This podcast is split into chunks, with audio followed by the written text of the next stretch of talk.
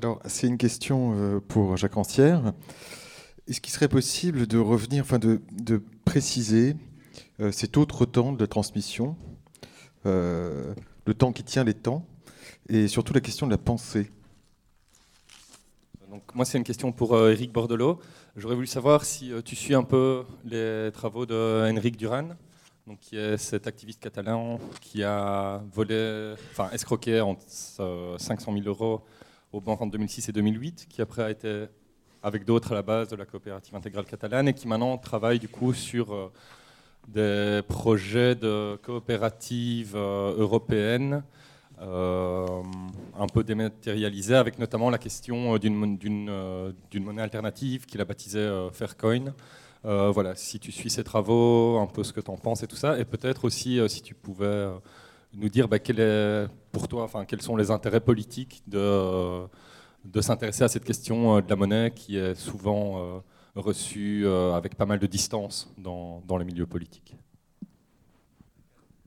Et corrélativement, Eric, je demanderais aussi pourquoi tu en veux à l'université de t'avoir amené jusque-là, c'est-à-dire sur la frange schizophrénique entre le comité invisible et l'hyperfinanciarisation abstraite.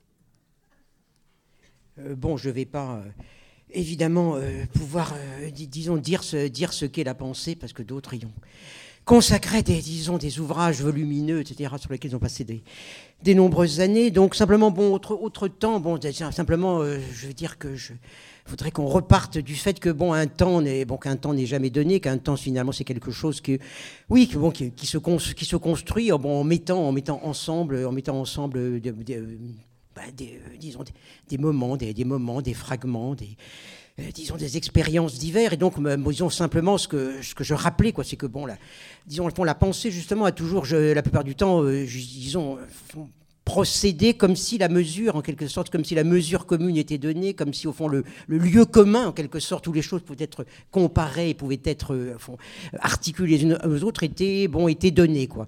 Alors bon, moi j'essaye de militer pour, euh, bon, pour une, autre image, une autre image de la pensée, quoi, où il ne s'agit pas, euh, il s'agit pas, euh, particulièrement, justement, disons, de dire voilà, il y a des expériences comme ça politiques qui ont lieu là et là et là et là, et puis on va en chercher la formule, la formule générale non, disons, on essaye de, plutôt de, de penser comment, comment des, des, expériences, des expériences finalement en quelque sorte euh, se constituent, se constituent justement comme telles, en, sachant que une expérience, c'est jamais simplement quelque chose qui arrive, mais quelque chose qui arrive en proposant un peu une forme d'intelligibilité. Bon, c'est pour ça, moi, j'ai beaucoup travaillé, euh, s'agissant de politique, s'agissant d'esthétique, sur, la notion de scène, avec l'idée qu'une scène, c'est justement quelque chose comme bon, un événement qui n'est pas simplement justement une espèce de, particularité, ni une particularité qu'il faudrait en, mettre dans des catégories générales, ni une singularité qui serait irréductible, euh, mais disons est comme une espèce de, de, de, nœud autour, duquel se constituent euh, d'autres nœuds. C'est-à-dire qu'il y a des formes,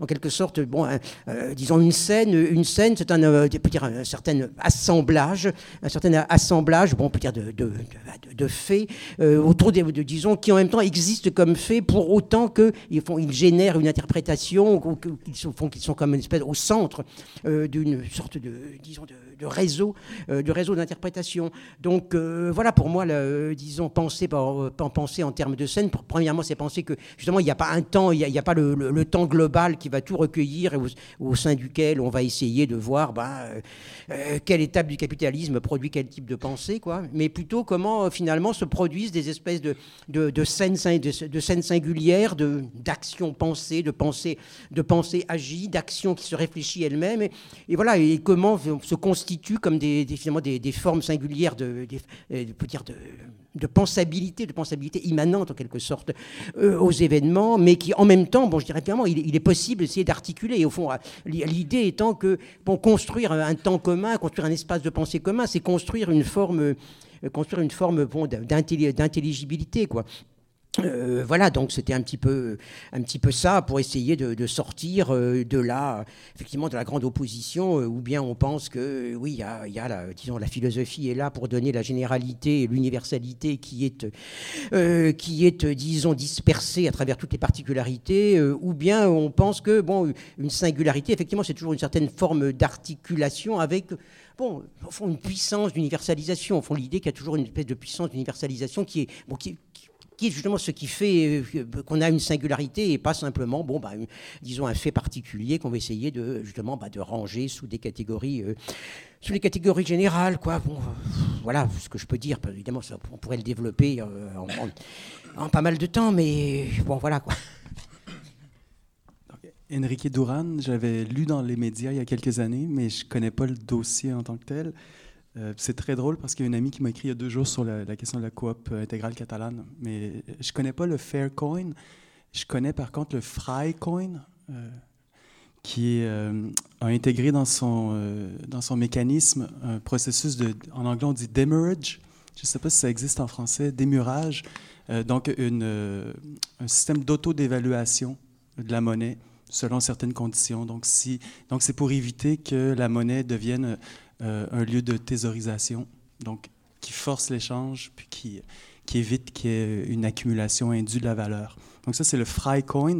Puis euh, je sais aussi qu'il y a plusieurs euh, expérimentations au niveau européen autour d'un groupe qui s'appelle le Decent, avec un type qui, s'appelle Yaromil.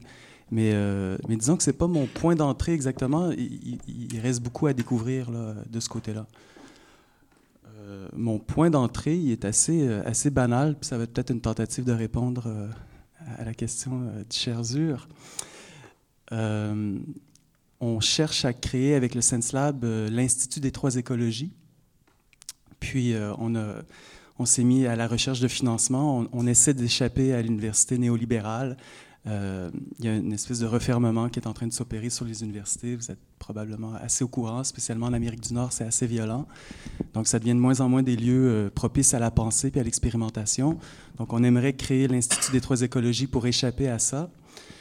Euh, on a commencé tout bêtement à s'adresser à des millionnaires et des milliardaires. On a appris que les milliardaires et les millionnaires ne donnaient pas d'argent à ce genre de trucs expérimentaux. Enfin, probablement qu'il y en a, mais ceux auxquels on s'est adressé nous ont dit qu'il y avait un code éthique euh, qui régnait parmi eux, qui disait qu'ils préféraient donner de l'argent à des causes humanitaires plutôt qu'à des universitaires un peu euh, expérimentaux comme ça. Donc, on a entendu, puis il y a eu une rencontre qui s'est faite avec euh, les gens de Economic Space Agency qui sont aussi à l'origine du projet que peut-être certains d'entre vous connaissez, Robin Hood Hedge Fund Co-op donc qui est un projet euh, assez, assez simple dans son fonctionnement. Donc, ils ont créé un algorithme financier qui s'appelle Parasite, qui va sur les marchés, qui fait des captures, puis qui ensuite redistribue euh, les profits à différents groupes. Donc ça, ça a été la première euh, itération du projet. puis de cette itération-là, le, type qui a, qui, a, mis le projet en place, Axeli Virtanen, a été viré de l'Université d'Helsinki parce que c'était une pratique qui était considérée comme non éthique. Euh, il s'est réfugié euh, à Silicon Valley euh, auprès d'un penseur du, capital qui est fantastique, qui s'appelle Robert, Robert Meister, qui lui propose, propose de réactiver le de grève, mais d'une grève qui attaque directement la production de liquidités sur les marchés. Donc, Robert Meister, qui est établi à l'Université de Santa Cruz, dans le département d'histoire de la conscience, a pris Axeli euh, comme professeur invité. Il est là depuis trois ans. Puis de, Silicon Valley, euh, Axeli s'est trouvé quelques compagnons d'armes, puis euh, a fondé Economic Space Agency, qui est une toute autre aventure, beaucoup plus complexe que la simple idée de faire des ponctions sur le système financier, mais de, carrément créer un nouvel écosystème euh, qui nous oblige à, réévaluer ce que c'est euh, euh, la finance. Une, des manières dont il définit la finance, c'est qu'il dit c'est pas tant une question d'échange monétaire que de configuration de, de flot de désir et, de futur. Puis, pourquoi je lui en veux ben, Je lui en veux pas à lui précisément, mais bon, c'est quand même une aventure drôlement éprouvante. Puis, j'ai pas spécialement d'affinité avec la forme monnaie. Je comprends que je découvre en fait qu'est-ce que c'est Arjuna Padurai, un anthropologue, qui, explique, mais je pense que c'est quelque chose qu'on sait tous un peu, que, c'est comme si la monnaie, ça ouvrait un mauvais infini, parce que ça, ouvre un, désir d'accumulation qui n'a pas de fin. Donc, euh, j'imagine que c'est une des raisons pour laquelle on se méfie tant de la forme monnaie, avec raison. Euh, nous, au sein du Sense Lab, on a beaucoup, beaucoup résisté. Euh, en fait, c'est dans les discussions, la rencontre avec Economic Space Agency a été très, très troublante parce que nous, on se veut, je ne sais pas comment je dirais, nous, on veut une économie purement affective, tu vois, un, pur flot de, de, flux et d'amour. Puis de devoir produire des tokens de ce qui importe pour nous, ça, ça, fait freaker euh, le trois quarts du Sense Lab. Donc, on est arrivé avec une solution assez élégante, parce que là, pour le coup, moi, j'aime bien l'idée d'expérimenter avec les formes réelles. Euh, on est arrivé avec une solution assez élégante d'appeler notre éventuel token, si jamais on arrive à le produire, euh, Occurrency. Donc, euh, qui est un jeu entre l'occurrence, hein, occurrent, une occurrence, le fait que quelque chose arrive, puis currency, euh, la, monnaie ou la, circulation. Donc ça, ça, ça a passé ça, euh, le fait que le Sensab produise des occurrences ou des occurrences, ça, correspond à peu près à, notre philosophie. C'est à peu près là où on en est euh, collectivement. C'est un vrai laboratoire de pensée parce que c'est pas du tout, du tout évident ce que ça peut vouloir dire pour un collectif d'émettre euh, ses propres jetons ou tokens. Ou, puis quel genre de valeur on va y, encoder. Je sais pas si tu as envie de parler de l'expérience. Bonjour, Elikin.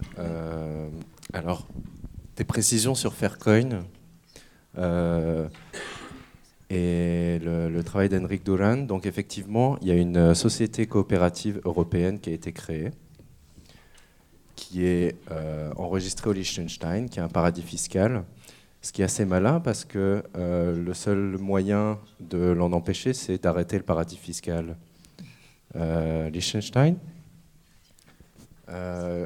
il a une, dimension euh, stratégique très forte euh, et une dimension assembléariste très forte, euh, avec laquelle je suis, avec lesquelles je suis pas nécessairement d'accord. On l'a reçu à la maison le mois dernier, en fait, à Bruxelles, où il y a un début d'études sur comment établir Faircoin euh, là-bas. Le contexte socio-économique de Bruxelles, enfin de Belgique en général, n'est absolument pas adapté euh, à Faircoin. Faircoin se, développe très bien en Grèce et se développe très bien en Catalogne. en revanche, il y a une présence de l'État en Belgique et notamment de, welfare state euh, et aussi euh, une, euh, un état des coopératives en Belgique qui est, qui est particulier, même au sein de l'Europe, qui fait que c'est vraiment pas très adapté. Alors il y a un économiste qui s'appelle John Neve,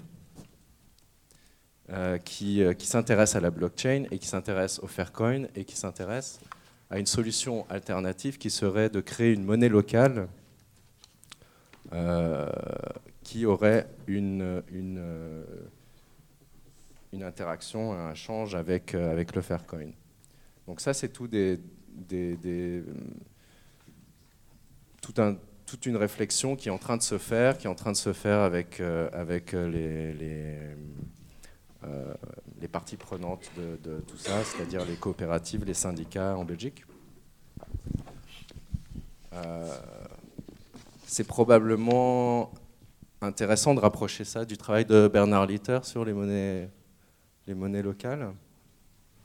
Maintenant, la puissance de Faircoin ou la puissance de Freedom Coop, euh, Freedom Coop s'inscrit vraiment en, contre de, l'État. Donc ça, ne fonctionnera pas dans, une dimension euh, où l'État euh, propose un, un secours si on peut appeler ça un secours aux, citoyens. Voilà. on pourra en discuter plus tard pour d'autres détails, mais moi je suis assez sceptique sur la, sur la, sur la, stratégie. Je commence par m'excuser pour ma question qui sera pas très précise parce que je suis un peu fatiguée. Euh, c'est plutôt pour Olivier oui, mais bon, c'est à voir qui veut répondre. Euh, comment dire? Euh, Si on part de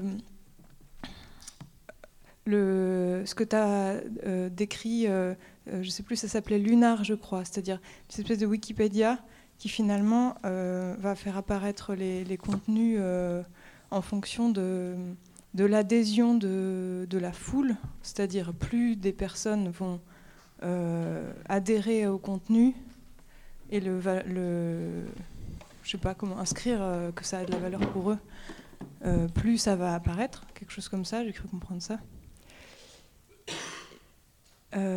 si on prend cet exemple-là et les autres exemples qui ont à voir avec, en tout cas, des dispositifs de participation euh, décentralisé euh, sur des activités. Euh, du coup, ma question, à partir de ces cas-là, comment on discerne démocratie et populisme dans la politique et dans ce genre de dispositifs d'Internet? Voilà. pour, revenir peut-être un peu sur le truc de Luna, en fait, de ce point de vue-là, Luna n'est pas très original, j'ai pas eu le temps de l'expliquer, mais ça fonctionne déjà un peu comme ça sur Wikipédia, quoi. C'est-à-dire que les contenus qui sont publiés, ils sont validés de manière un peu distribuée par des systèmes de vote, avec parfois des mécanismes de distribution de l'autorité aussi qui rentrent en jeu, et qui reposent sur une idée qui est, assez classique sur le web, qui est le truc de la sagesse des foules. Vous avez peut-être déjà entendu parler, qui est en fait une idée très spécifique qui consiste à dire que euh, euh, finalement des décisions justes, typiquement est-ce que tel ou tel article doit être publié ou pas, bon, évidemment il faut s'entendre sur des justesses, mais enfin, euh, peuvent être mieux prises ou prises plus adéquatement par une assemblée de 10 000 personnes qui ne sont pas forcément des spécialistes de la question que par trois spécialistes de la question, parce que statistiquement, il y a moins de chances que 10 000 personnes fassent une erreur plutôt que trois experts fassent une erreur. Quoi. Pose des trucs en fait qui sont éprouvés dans toute une série de situations, qui renvoie des configurations très particulières. Ça marche pas à tous les coups, mais dans certaines configurations, selon des mécanismes très particuliers, comme le fait que les gens ne se concertent pas entre eux, par exemple, c'est-à-dire que la sagesse des foules ne fonctionne pas si les gens commencent à discuter entre eux de ce pourquoi ils vont voter. Bon, il y, a toute une série de mécanismes qui font que si c'est une, série de décisions individuelles et qui permet encore une fois de euh, bah, reprendre le truc dont je parlais tout à l'heure, c'était de ne pas faire reposer, disons, la décision ou la qualité ou la justesse de la décision. Bon, il faut s'entendre sur ce que ça veut dire, mais de ne pas la faire reposer sur des qualités individuelles. Est-ce que telle ou telle personne est un expert de la question? Est-ce que du coup il va pouvoir vérifier que tel truc est vrai, faux, etc. Mais sur un effet de statistique complètement impersonnel, quoi. Bon, c'est un peu comme ça que bon, c'est le principe de la sagesse des foules. Sur le truc démocratie-populisme, euh, bon, à dire, je sais pas si ces dispositifs sont démocratiques. Ou, enfin, je suis même pas sûr que la question se pose dans la mesure où euh, il y a démocratie quand les décisions qui sont prises doivent absolument, enfin, finissent nécessairement par faire retour sur ceux qui ont participé à les prendre, quoi. Là, c'est pas le cas parce qu'en fait, vous pouvez partir à tout instant. Donc, en fait, la question démocratique, elle est presque évacuée. Il n'est même pas question de démocratie. On a affaire à une polyarchie. Et finalement, si les décisions prises, si les initiatives lancées vous conviennent pas, il est toujours possible et tout est prévu pour qu'il soit possible de les déplacer, de relancer les siennes, de fédérer d'autres personnes derrière soi. Donc, je pense même pas que ce soit des dispositifs qu'on puisse enfin, on pourrait réfléchir disons est-ce qu'on pourrait entendre par le terme démocratique derrière ça, puis ce serait une question compliquée. Mais je pense que la question ne se pose même pas parce que euh, les décisions auxquelles on contribue ne finissent pas forcément par s'appliquer sur nous et on peut toujours être libre de les fuir. Donc je pense que la question démocratique se pose même pas. Bon, je pense que ça se pose à côté en fait. Je ne sais pas si ça répond vraiment à ta question. Euh, alors, euh, moi j'ai une question qui va être pour Olivier, puis je pense par ricochet aussi pour Eric. Dans le, dans les, trois cas que tu as présentés, Olivier, je crois qu'il y a quelque chose, enfin peut-être en tout cas quelque chose de commun. Euh, pour le, premier point, la, distribution des plans du Libérator, euh, bien, ça repose sur des protocoles de peer-to-peer qui font que je n'ai pas besoin euh, d'être devant mon ordinateur pour participer, à la distribution de ces plans. dans le deuxième cas, qui serait celui des blockchains, eh bien, une blockchain, elle ne tient, en, en tout cas, elle ne fonctionne que d'être d'être maintenue par un ensemble de mineurs qui vont laisser des processeurs tourner euh, pour euh, valider un ensemble de transactions. Et euh, enfin, dans le dernier cas, qui est celui des Anonymous, l'installation de Loïc sur mon ordinateur, ce petit programme, fait que eh bien, je délègue ma puissance de calcul et l'usage de ma bande passante à un ensemble d'individus que je ne connais pas. Et donc on pourrait dire que dans ces trois cas d'usage, il y a quelque chose de commun qui serait une certaine forme d'usage de l'absence.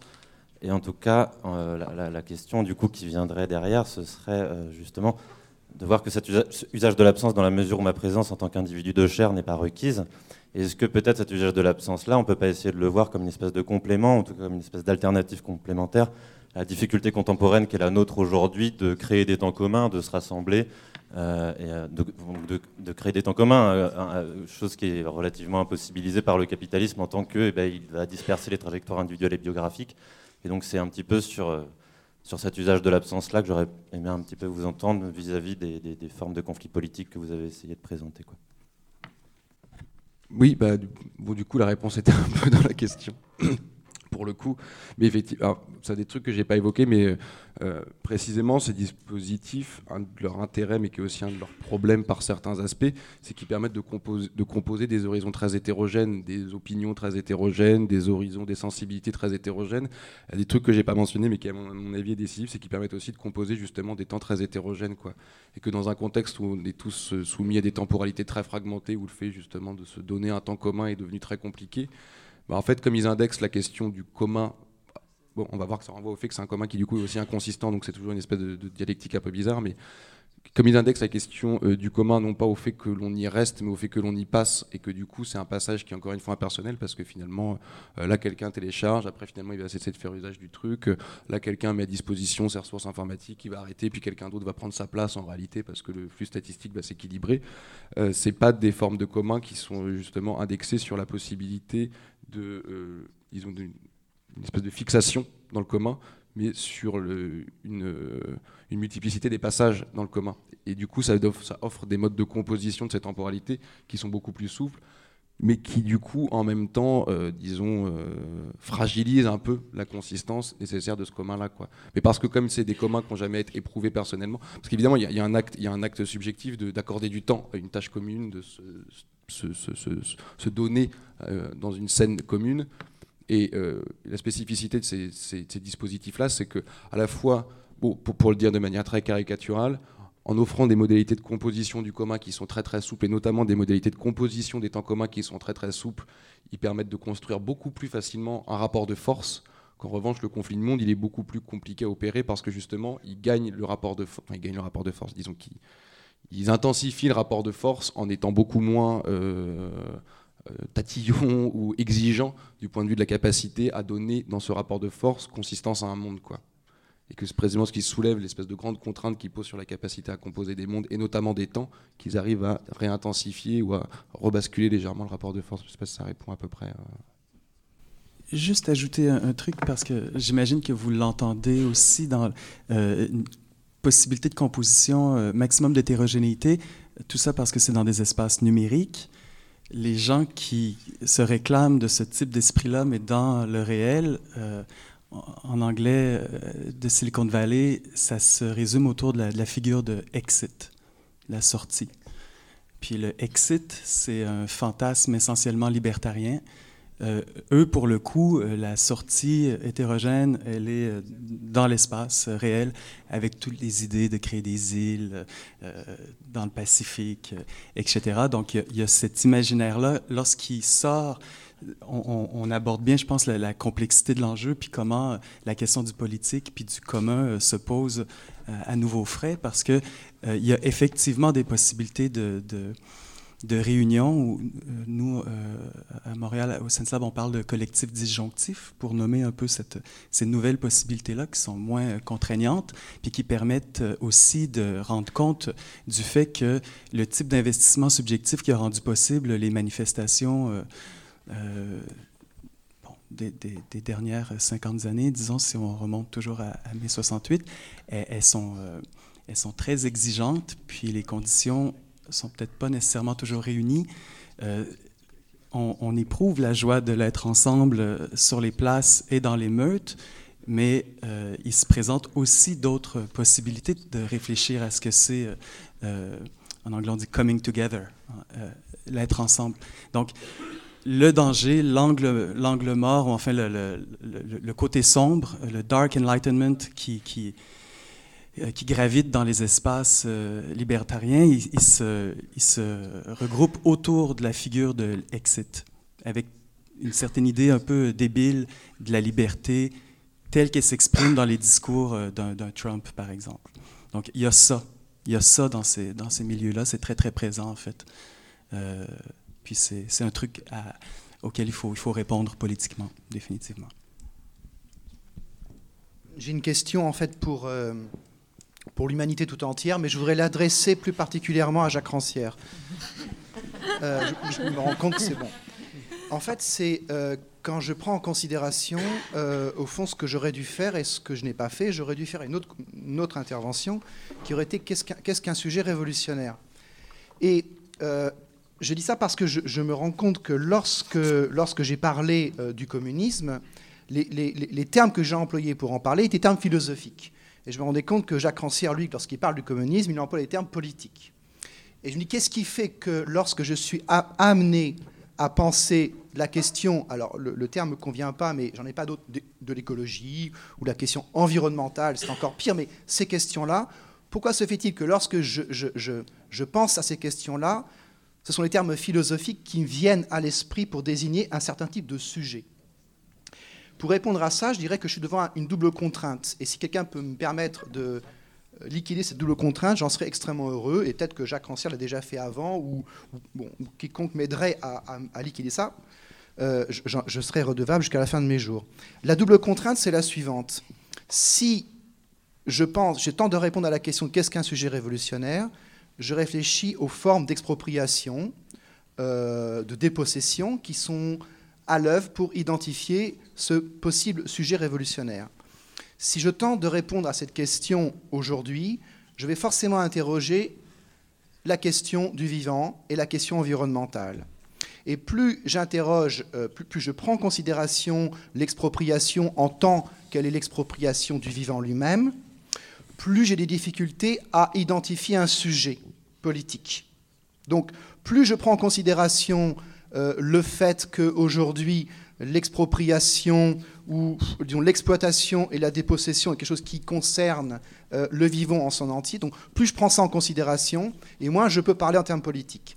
Et si je tente à rebours d'identifier, donc il y a une sorte de, dissolution à ce moment-là euh, du, sujet en fait, et donc le fait de frayer avec les questions qui concernent ce qu'est le non-humain, l'extra-humain, l'extraterrestre, etc., etc., et un débordement vers la fiction si je tente de rétrocéder ma question dans l'autre sens et que je tente de, de, me concentrer sur la question du sujet politique, je tombe sur la figure ouvrière, c'est-à-dire une figure du passé. Et donc ma double contrainte, c'est que si je tente d'identifier un sujet politique, je tombe sur la figure ouvrière qui ne me semble plus capable de décrire le sujet potentiellement révolutionnaire contemporain. Et si je tente de penser les conditions à partir desquelles je pourrais euh, euh, euh, identifier les modes d'expropriation, de dépossession contemporaine, je, perds la capacité à pouvoir identifier un sujet politique. voilà ma double contrainte, et, je, ne, n'en tire aucune gloire, parce qu'elle est peut-être très facile à résoudre, mais là, soudain, c'est ce que j'ai à l'esprit au moment donné où, je vous parle. Oui, enfin bon, je ne vais pas donner de réponse, bien sûr, mais enfin, je vais quand même parler. bon, disons que bon, il y, a plusieurs, il y a plusieurs manières de, répondre. Euh, au fond, je ne sais pas si, pas si l'opposition philosophique, euh, philosophique et politique est pertinente ici. Je dirais plutôt que l'opposition pertinente, c'est politique ou politique ou, ou, absence de politique, d'une certaine façon. Bon, ce que j'ai essayé de, dire, c'est que, bon, euh, répondre à la question de l'expropriation, par exemple, euh, ça définit pas en soi, euh, ça définit pas en soi, euh, bon, un sujet politique. Quoi. Au fond, ce que j'essayais de dire toujours, c'est que, bon, un sujet politique, c'est pas quelqu'un, par exemple, qui est, bon, qui, qui, qui, découvre qu'il y a beaucoup de choses qui vont mal et qui, et qui, bon, essaye d'y remédier. C'est pas non plus, c'est pas non plus simplement quelque chose à qui on a fait du tort et puis qui, et puis qui répond, qui a été, qui a été exproprié, qui essaie de se réapproprier et ainsi de suite, quoi.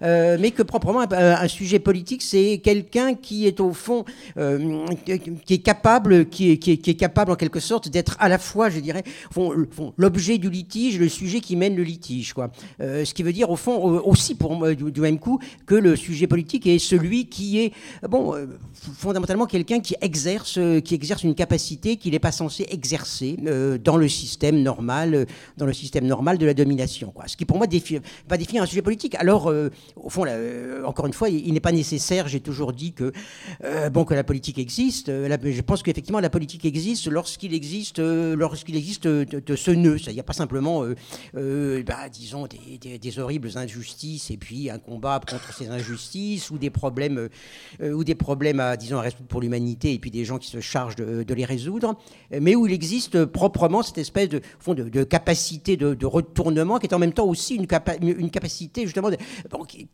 est en supplément, qui est en supplément par rapport à l'ensemble, disons, des, des propriétés, des capacités qui sont reconnues euh, dans une certaine euh, situation. Alors euh, voilà, bon, alors bon, la figure ouvrière, bon, ça a été effectivement, on peut dire, une figure un peu exemplaire, une figure un peu exemplaire parce que c'était la figure de, oui, de, d'un objet du litige ou d'un objet ou, disons ou d'un objet de la euh, d'un objet de disons de spécifique euh, d'un système de domination d'exploitation. Et en même temps c'était disons ça pouvait être euh, disons le, le, nom de celui qui exerçait qui exerçait la, qui exerçait la capacité qu'en principe il n'avait pas à exercer qui n'était pas reconnu puisque en principe quelqu'un qui est là pour travailler il n'est pas là pour penser quelqu'un qui est là pour être passif il n'est pas là pour être actif quelqu'un bon et ainsi de suite. Quelqu'un qui n'a pas le temps n'est pas censé avoir le temps et bon et ainsi de suite. Bon, c'est pour ça que je, je réfère toujours en quelque sorte la, définition euh, fondamentale de ce que c'est que ça veut dire être ouvrier à cette espèce de, référence fondamentale chez Platon, à savoir c'est quelqu'un qui n'a pas le temps. Et d'une certaine façon, j'ai toujours essayé de dire, bon, un, prolétaire, c'est quelqu'un qui n'a pas le temps et qui, pourtant, qui prend le temps qu'il n'a pas. Et donc voilà, pour moi c'est ça qui est le cœur euh, euh, qui est le cœur de la définition d'un sujet politique. Alors disons, on peut très bien dire que la politique c'est quelque chose du passé, que la politique c'est pas ça qui c'est pas ça qu'il faut qu'il faut pour résoudre pour résoudre les problèmes qui se posent aujourd'hui euh, euh, bon, à l'humanité. Quoi. Donc voilà, simplement, euh, à ce moment-là, je dirais que on ne parle pas, on parle pas forcément d'une politique qui serait nouvelle, désubjectivée, extraterrestre, ou ainsi de suite, mais on parle de formes finalement de position et de résolution de problèmes qui sont font extérieurs, qui sont extérieurs à la politique. Oui, en fait, la question que je voulais poser portait justement sur ça, vous venez un peu d'y répondre, mais le processus de subjectivation est un élément central dans votre philosophie politique. Et il me semble, si j'ai bien compris ce que vous disiez, notamment par rapport aux, quatre grandes inventions, etc., qu'actuellement, vous avez l'impression que ce processus de subjectivation n'est plus trop présent. Et donc, enfin, ça m'interpellait beaucoup de vous entendre dire ça et de me demander si, du coup, vous voyez, vous avez l'impression qu'il n'y a plus de visée politique euh, dans les luttes qui existent actuellement. Si, du coup, est-ce que ça, ça, amène une forme de nihilisme ou, enfin, je sais pas, c'est. Euh, oui, non, bon, on peut en tirer, euh, bon, on peut tirer effectivement deux, types de, conclusions. C'est-à-dire qu'on peut effectivement euh, en tirer la conclusion que oui, bon, il faut repenser, euh, qu'on est amené à, repenser qu'est-ce que c'est, qu'est-ce que c'est que, qu'est-ce que c'est qu'une forme, euh, qu'est-ce que c'est qu'une forme sujet. Bon, aujourd'hui, euh, si au fond les formes sujets, qui en quelque sorte sont des, comme des combinaisons des, des quatre types bon, d'inventions que j'ai essayé comme ça de, bon, d'énumérer, mais bon, ça, c'est un peu une improvisation. Hein, je veux dire, c'est, je, je, présente pas du tout que ça définisse l'intelligibilité de la politique en général. Donc, mais on, peut, on peut, dire en gros, bon, on est amené à se repenser poser la question de ce que, ou bien de penser aujourd'hui bon, une politique où, euh, au fond, l'idée même de sujet politique devrait être posée dans des, dans des formes euh, bon, euh, radicalement, radicalement différentes, quoi. Euh, bon, en sachant qu'on ne répond pas à la question, disons, finalement, en transformant un énoncé de la question en réponse. Si on prend un concept comme celui de multitude, on voit bien qu'il transforme, le problème en réponse. Euh, par exemple. Euh, donc voilà, bon, alors, où, est-ce qu'on cherche, en quelque sorte, les voies à partir des autres éléments de l'invention politique, en se disant, bon, comment est-ce que, bon, on va en, en essayant de recomposer un petit peu des rapports d'espace, de temps, de capacité d'intervention, essayer de bah, de redéfinir euh, une forme de, redéfinir une forme de sujet politique. Bon, c'est effectivement un des choix, euh, bon, un des choix du, un choix du présent, un choix, un choix qui pour moi, bon, reste, reste ouvert, quoi. Bon, ou bien effectivement, bon, je dirais qu'on voit bien quand même qu'il y a des formes de discours qui consistent à, qui consistent à dire que bah, désormais, malgré tout, les problèmes de l'humanité sont trop graves pour être justement remis, euh, bon, pour être remis, disons, à des sujets politiques. Quoi. Il faut quand même des gens qui, voilà, des, gens qui puissent penser à l'échelle de, la planète, à l'échelle, à l'échelle de l'anthropocène et ou que sais-je, pour effectivement euh, prendre la relève, euh, prendre la relève de ce qui ne peut plus être fait euh, dans des formes de, dans les formes subjectives sont pas politiques. Alors voilà, bon, on peut dire aussi, bon, on a, on peut aussi pour la chose autrement en disant, bon, au toute ce qu'on qu'on appelle subjectivation politique est toujours un peu, d'une certaine façon, une manière un peu rétrospective de, voir comment des, bah, aussi des, des- espèces de, fond, de, montage, en quelque sorte, de montage, de fragments de subjectivation, à un moment donné, faire- à un moment donné arrive euh, à constituer bon, un sujet qui, est, bon, qui se nomme, qui, se nomme, qui se là, qui se, manifeste, qui a ses énoncés propres et ses formes propres de manifestation. On peut aussi penser les choses euh, comme ça, mais bon, à ce moment-là, on est quand même sur un terrain qui est un terrain, je dirais, un peu... bah, d'expérimentation, quoi, d'expérimentation. qu'est-ce qu'on peut, faire euh, bon, une fois en quelque sorte que justement ces, ces formules de sujets politiques qui avaient l'avantage d'être quand même un petit peu à cheval entre des formes d'identification et puis des formes de désidentification, lorsque bon, ça effectivement n'est, euh, bon, ça euh, n'est plus là, quoi. Alors, moi, je vais être bêtement pragmatique. Euh, je suis désolée de ne pas voler dans des sphères aussi hautes. D'abord, je voudrais critiquer vraiment le fonctionnement de la pensée de masse, parce qu'elle est largement critiquée un petit peu partout.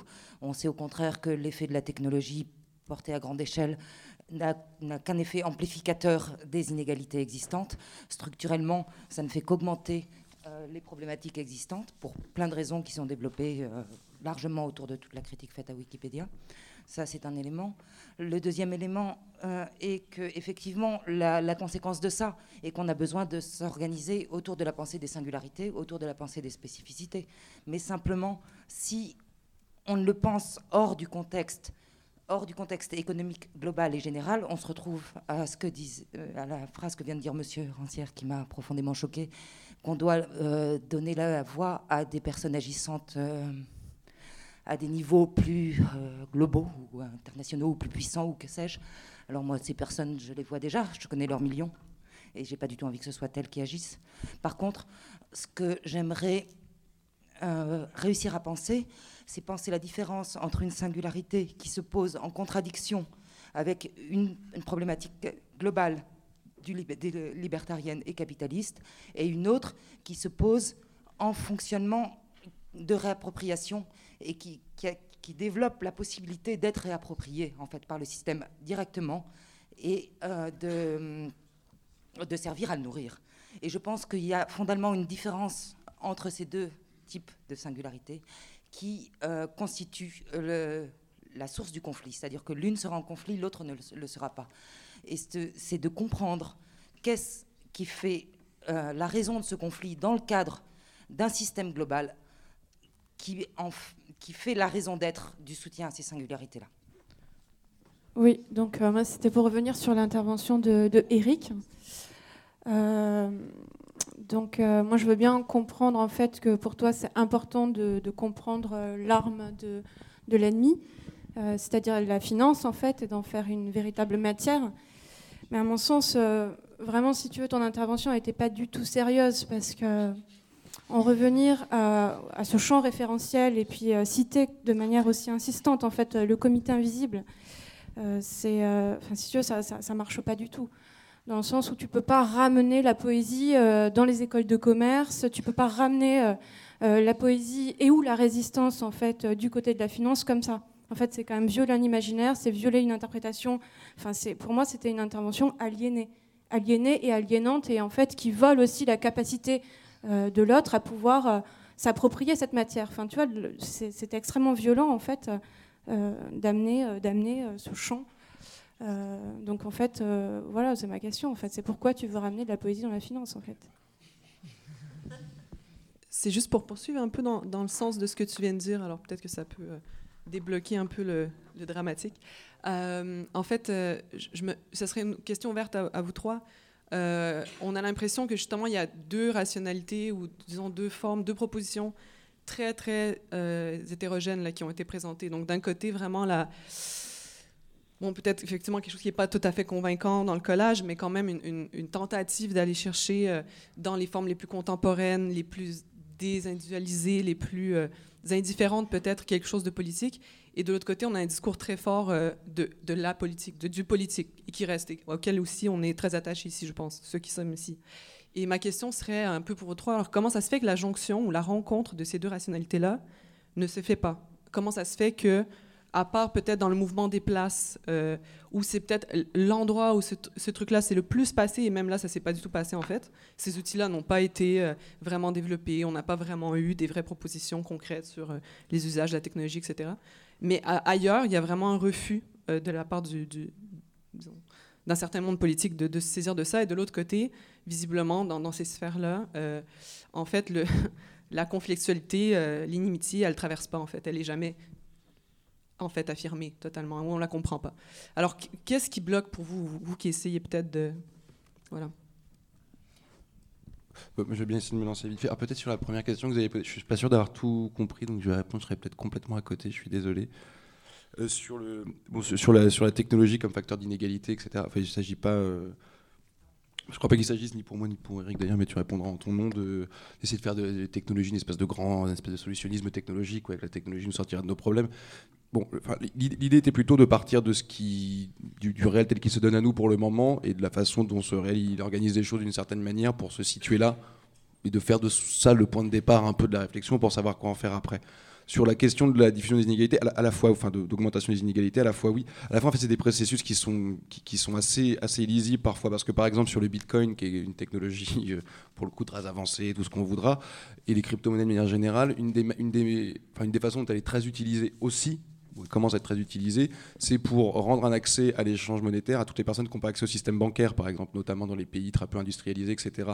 Et en fait, c'est quelque chose qui est en train de servir. Alors, on peut toujours dire, oui, mais c'est un problème parce que c'est faire rentrer dans un système marchand des gens qui en étaient soustraits jusque-là.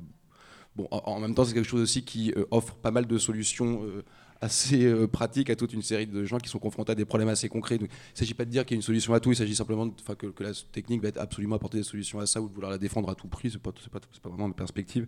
Il s'agit de dire que le.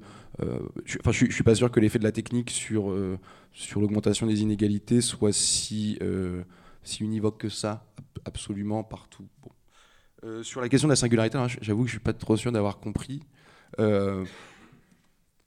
Bon, je vais me cacher derrière Foucault, pratique. Si Foucault, il enfin, c'est un peu facile comme posture, mais je vais le faire quand même.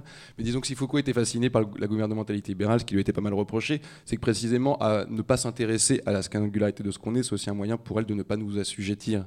Alors en l'occurrence, Foucault a raté pas mal de choses dans le fait que le, gouvernement, par l'économie, produisait euh, toute une série d'effets d'assujettissement, auxquels il a fait le choix de ne pas s'intéresser pour toute une série de raisons. Mais euh, ce qui est euh, disons que cette indifférence à la singularité de chacun, ça, elle n'implique pas ou elle n'appelle pas nécessairement une, indifférence euh, mutuelle dans les rapports interpersonnels des uns et des autres. Elle consiste à dire que sur les échelles d'organisation d'un grand ensemble, est-ce qu'on va faire reposer la consistance de ce grand ensemble sur le fait qu'on attend de vous que vous répondiez à une forme de subjectivité déterminée ou non? Ce qui signifie pas parce qu'on attend, n'attend rien de vous dans votre subjectivité particulière, que dans l'interaction des uns et des autres, il faut être complètement indifférent à ce qu'on peut être, etc. il ne s'agit pas de, de faire de l'indifférence une espèce de, je ne sais pas si ça a répondu à cette question. je, vais peut-être laisser pour la suite. Mais... La, question de comment rester euh, irrécupérable, de ne pas, tomber dans le piège de la technologie, puis euh, euh, la question de la poésie et de la finance, c'est très drôle parce que Bifo a écrit un livre qui s'appelle précisément Poetry and Finance. Puis il pose le problème assez simplement sur la question du, du calcul et du hors-calcul. Euh, c'est aussi le problème pour moi qui s'est posé d'abord avec l'idée du commun sensible versus ces abstractions vécues. Euh, c'est un vrai problème philosophique. Euh, la façon que ça se pose pour moi, c'est la différence entre une, une pensée de l'être puis une pensée de l'avoir. donc, c'est des ontologies qui s'affrontent. une grammaire de l'être et de l'événement versus une pensée des possessions, des prises, des captures, des prédations, des préhensions.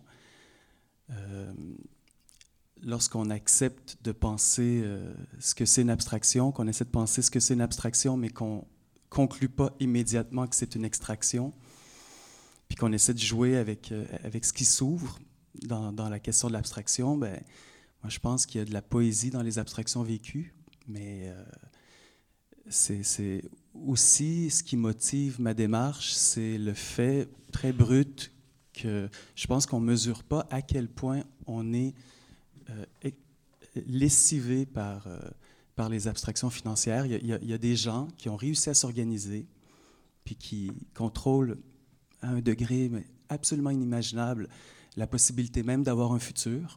Euh, je ne sais pas comment ça se présente pour vous, faire des études. Je sais que c'est beaucoup moins coûteux qu'au Canada, puis que le Canada, c'est beaucoup moins coûteux qu'aux États-Unis. Aux États-Unis, l'équation, elle est directe. Tu t'endettes pour pouvoir euh, avoir accès au savoir. C'est un rapport de condamnation euh, qui, est, qui, est, absolument obscène. Puis, euh, si on n'accepte pas d'au moins essayer d'apprendre ce que ça veut dire habiter dans cet espace-là pour peut-être le désoccuper, le, le retourner, puis qu'on s'en tient à une réclamation d'une pensée qui ne se soumet pas au calcul, ben, moi, je, suis un petit peu tanné de faire l'épreuve de cette impuissance-là. Fait je préfère euh, m'élancer dans euh, des, lignes qui sont probablement euh, désastreuses, mais bon, on va quand même essayer de voir euh, jusqu'où ça nous mène. Puis, puis la question euh, de la récupération, moi, je trouve que c'est un, mauvais problème. C'est-à-dire, oui, il ne faut pas être débile, il ne faut pas juste s'offrir en prise pour la prochaine capture, mais il n'y a rien de si automatique.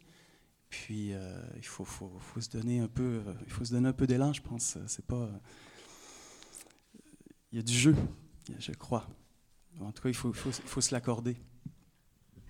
Bon, juste simplement euh, deux mots, c'est-à-dire que je pense qu'on retrouve toujours un petit peu quand même aujourd'hui, bon, à travers, à travers bon, ces exemples-là, toujours un petit peu la, tension entre justement deux, enfin, disons que l'on pourrait appeler une, idée, bon, une idée guerrière, quoi. Une idée guerrière, j'entends par là une idée où ce qui compte d'abord, euh, au fond, c'est la défaite, euh, la défaite qu'on peut, qu'on peut infliger à l'ennemi, ce qui suppose qu'on entre dans le système de, l'ennemi, en quelque sorte, que qu'on essaie de se placer comme ça à des points où l'ennemi peut être, où l'ennemi peut être, peut être vaincu, bon, avec toujours le problème, effectivement, qu'on entre dans le système de l'ennemi en devenant semblable à lui d'une certaine façon, quoi. Bon, ça c'est bon, très vieille affaire, quoi. Euh, ou bien, effectivement, on pense que la politique, euh, on pense d'abord la politique comme évidemment une, sorte d'accroissement d'une espèce de, bah, de puissance, de puissance, euh, de puissance polémique euh, collective, bon, qui passe par le, bon, qui passe effectivement par le, bah, bah, par le rassemblement des, bon, des, disons, des, des corps qui sont ensemble, bon, unis par pas forcément une pensée, une pensée en commun, mais en tout cas unis par, la, par le désir de, constituer, euh, de, constituer, disons, effectivement, une force en commun qui soit en même temps, une réflexion sur oui, comment, mettre, comment mettre une pensée en, action et puis comment penser l'action que euh, penser l'action qu'on mène. Quoi. Je crois que là, on est toujours dans cette espèce euh, de, tension malgré tout, au fond, bon, qui, entre effectivement, est-ce qu'on se polarise sur l'ennemi euh, ou est-ce qu'on se polarise sur la manière dont on essaye de constituer un monde autre euh, que le monde dont les ennemis, en quelque sorte, euh, dont les ennemis ont la, on la formule, quoi. Et ça, bon, bah, je dirais qu'on n'a pas vraiment réussi à, on n'a pas vraiment réussi à trouver, bon, à trouver la, forme, à trouver la formule, quoi une intervention à propos de cette problématique du sujet. Euh, sur la question de savoir est-ce qu'il n'y a plus de sujet politique aujourd'hui, je vais mentionner une expérience qui, à mon avis, il y en a des centaines à travers le monde. Simplement, on doit s'interroger sur notre capacité à les voir. Donc, hier, c'était le 23e anniversaire du génocide des Tutsis au Rwanda. Euh, il y a des rescapés, ça a été euh, un, vrai génocide, euh, en trois mois, 900 000 personnes. Il y a euh, des survivants, des survivants, essentiellement des femmes, euh, qui sont considérés, euh, et par le pouvoir et par le discours humanitaire général, comme des victimes, des laissés pour compte. Et la gestion par le pouvoir de Kagame est de les considérer comme des gens dont on attend qu'elles disparaissent. Fondamentalement, elles ont été violées, beaucoup ont eu le sida, elles ont absolument aucun les moyens ni de se soigner ni de se nourrir au, jour le jour. Il y a eu une expérience d'une maison collective visant une Umudugudu à Kigali, où il y a 120 femmes qui viennent des quatre coins du Rwanda, qui sont des rescapés euh, et qui, végétaient dans des, des baraques en béton, etc. À travers la création, et là je crois que ça, ça entre totalement en résonance avec cette idée d'un temps, d'un espace, d'un agir et d'une parole différente, c'est reconstitué euh, à travers la, création d'une maison collective, non pas un lieu d'habitation, mais un espace collectif. Donc au départ, il y a eu le lieu, euh, d'une autre temporalité euh, où de victimes, ces femmes se sont reconstituées comme rescapées, c'est-à-dire une autre identité. Et euh, récemment, à travers les, deux dernières années, il y a eu euh, écriture de cahiers de mémoire, c'est-à-dire que face au discours des historiens et du pouvoir qui euh, les manipulent, elles ont raconté leur véritable identité. Elles sont revenues à travers cet espace, dans un lieu qui n'existait pas auparavant, mais avec une autre temporalité, un autre espace, un agir avec des coopératives, des, chorales, euh, etc. Et puis une parole. Donc, d'une certaine façon, euh, pour revenir aux, quatre inventions mentionnées par Jacques Rancière, l'invention plébéienne, elle fait quelque part, on pourrait ajouter invention plébéienne et euh, des victimes du, génocide. Je, crois qu'il y, a- vraiment cette idée du sujet euh, est vraiment, à mon avis, absolument centrale. C'est pas du tout, il n'y a pas de disparition du sujet.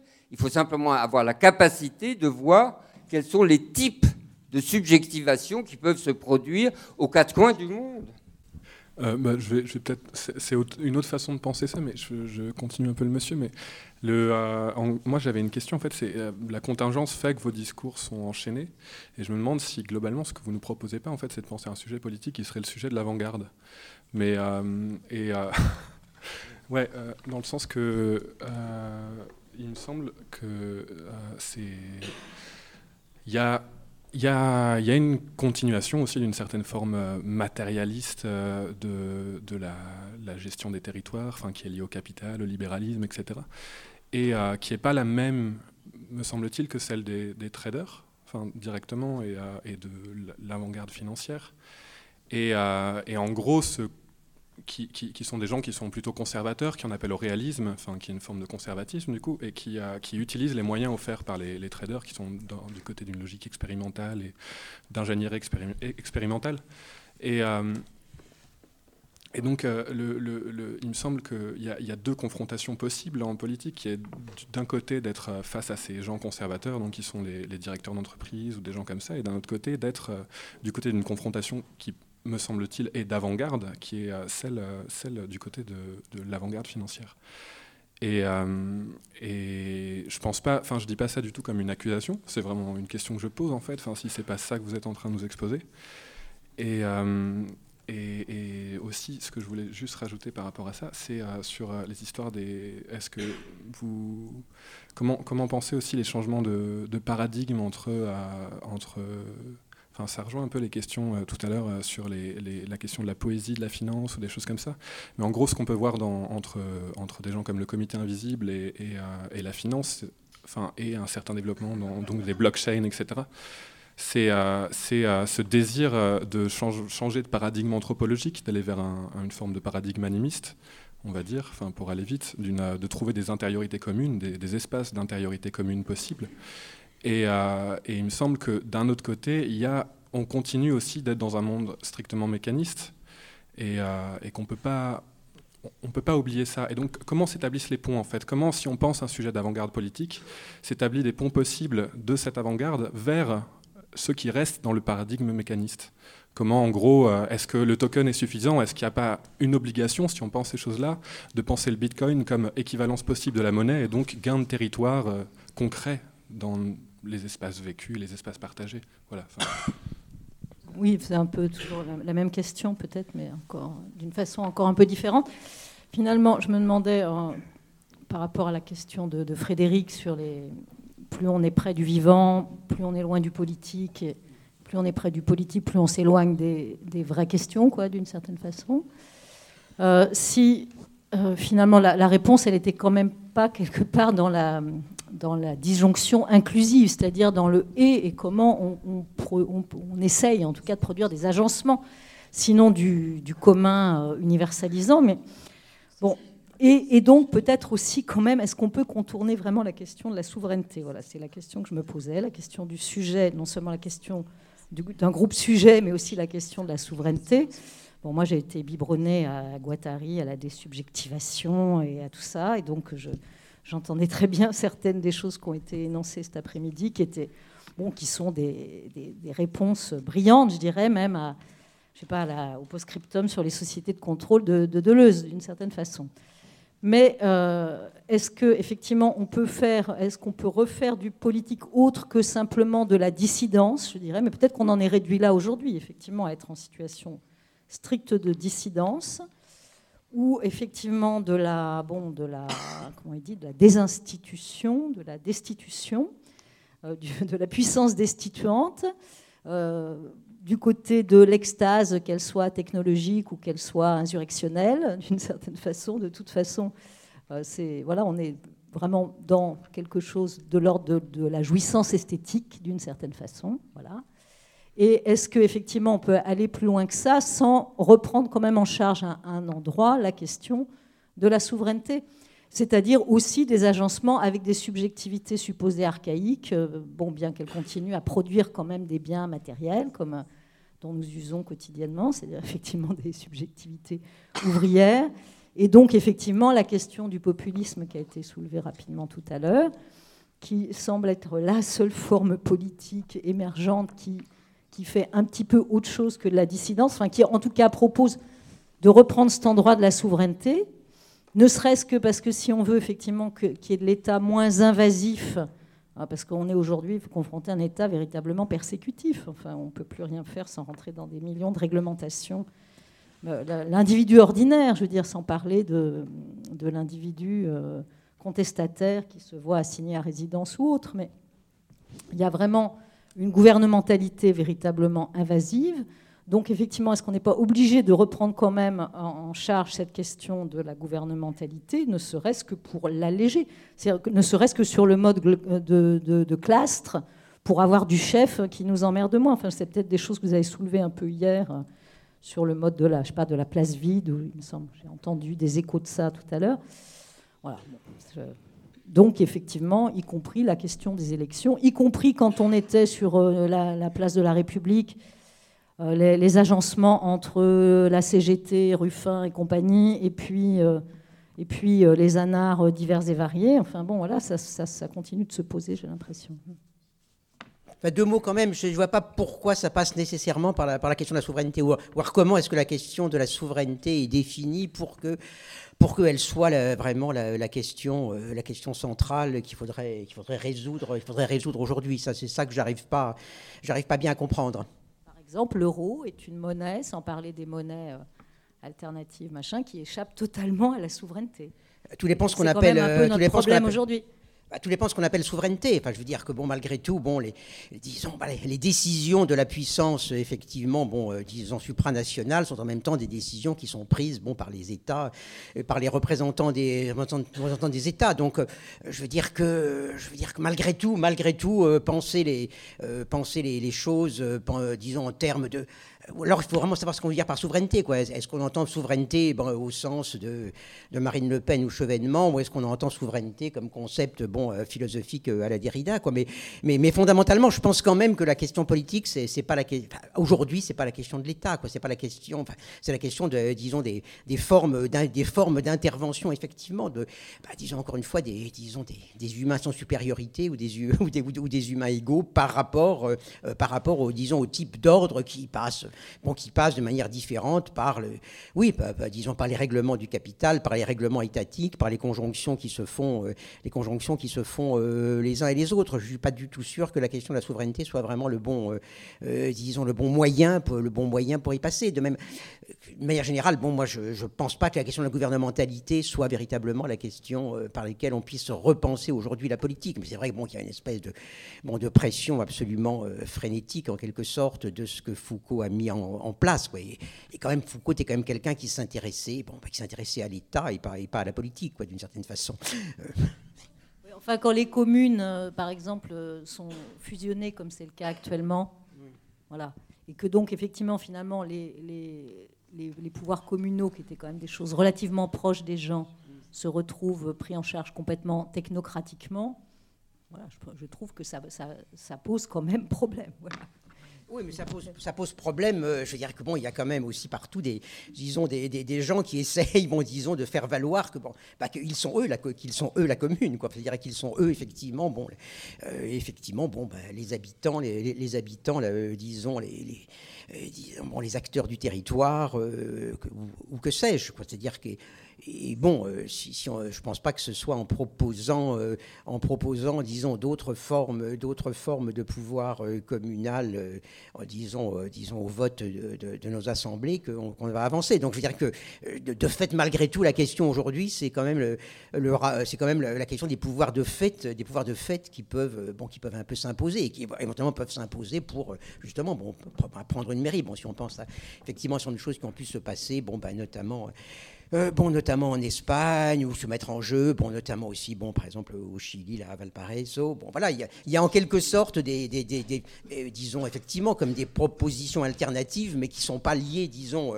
euh, une manière de repenser la souveraineté, qui sont quand même liées à la façon dont, par exemple, une ville, une ville est, prise en main par des gens à partir de questions comme, par exemple, la question des expulsions, ou, ou que sais-je. Bon pendant les derniers jours, même ce matin encore, j'ai l'impression qu'on souvent on oscille beaucoup avec euh, cette histoire de la division politique comme possibilité de créer un antagonisme à, peu près clair, où la division elle sera suffisamment claire en tout cas pour qu'il y ait des, disons, des corps qui se font face et qu'on ait un peu une ligne de front à peu près claire avec ce qui nous fait face et un truc comme ça, avec toute la grammaire qui va avec, un peu de décision, de clarté un peu des objectifs, voire de clarté des camps en présence et tout ça, et qu'il faille pour cela identifier un ennemi à peu près clair.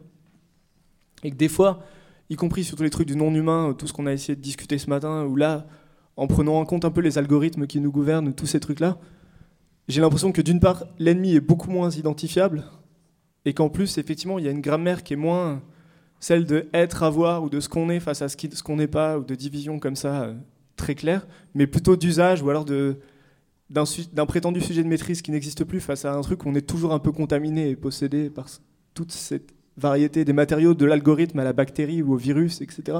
Et qu'à ce moment-là, la division politique, elle ne peut pas procéder de la même façon par la déclaration d'un antagonisme d'une ligne de front suffisamment claire qui nous donne une intelligibilité facile de ce qui est en train de se passer, y compris euh, je veux dire, sur la place de la République, typiquement, si on prend les assemblées, des fois, c'était des grandes discussions, certes, sur comment on va le monde, mais des fois, elles étaient tellement coupées que, je sais pas, ça produit ces espèces de fausses scènes politiques où on va discuter de chercher les bonnes idées ou les grandes questions idéal sans arriver à prendre en compte un peu tous ces matériaux qui déjà nous contaminent et nous, nous touchent et qu'il faut avancer un peu avec ces matériaux-là dans une autre grammaire, j'ai l'impression, politique qui est encore en train de se chercher. D'autant plus que par rapport à cette identification de l'ennemi, ce qui est dit justement, je trouve, sur l'Internet ou les algorithmes, c'est qu'on n'est pas du tout face à un truc, une intelligence qui est en train de devenir surhumaine ou suprahumaine.